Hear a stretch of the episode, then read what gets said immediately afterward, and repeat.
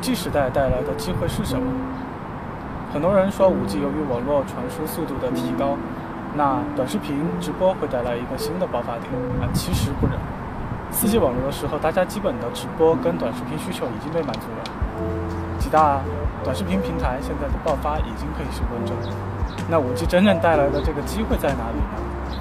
答案是万物互联。我们讲三四 G 的时候，其实是人联网的过程，所有人通过终端连接到互联网。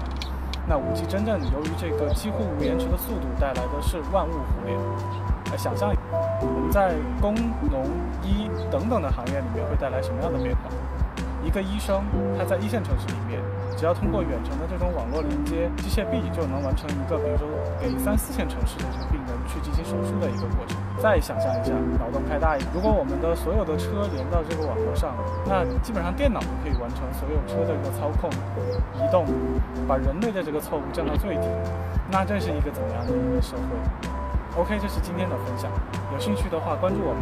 下次和大家聊聊传统企业互联网转型的第一步——数字化。